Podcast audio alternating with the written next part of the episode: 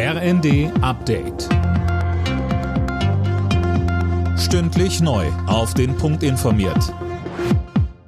Ich bin Sönke Röhling. Die Silvesternacht ist in Deutschland ruhiger verlaufen als befürchtet. Es gab zwar Dutzende Angriffe auf Polizisten, die Lage war aber nicht so chaotisch wie vor einem Jahr.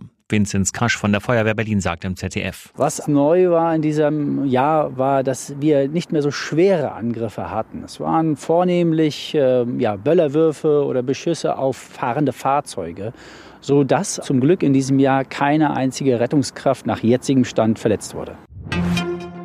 Drei junge Männer sind in der Silvesternacht bei Böllerunfällen ums Leben gekommen. In der Oberpfalz und in Koblenz starben jeweils zwei 18-Jährige. In der Oberlausitz in Sachsen kam ein 22-Jähriger ums Leben, als er eine sogenannte Kugelbombe anzündete. Innenministerin Faeser hat die Hochwassergebiete in Niedersachsen besucht und weitere Unterstützung versprochen. Unter anderem soll ein weiterer Hubschrauber eingesetzt werden. Bei Oldenburg dankte Faeser den Einsatzkräften für deren Arbeit.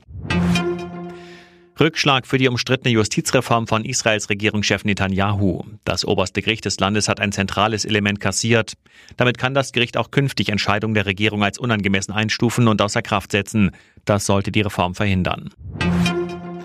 Andreas Wellinger behauptet bei der Vierschanzentournee seine Führung in der Gesamtwertung. In Garmisch-Partenkirchen landet er beim Neujahrsspringen auf Rang 3 hinter Angela Nisek aus Slowenien und dem Japaner Kobayashi.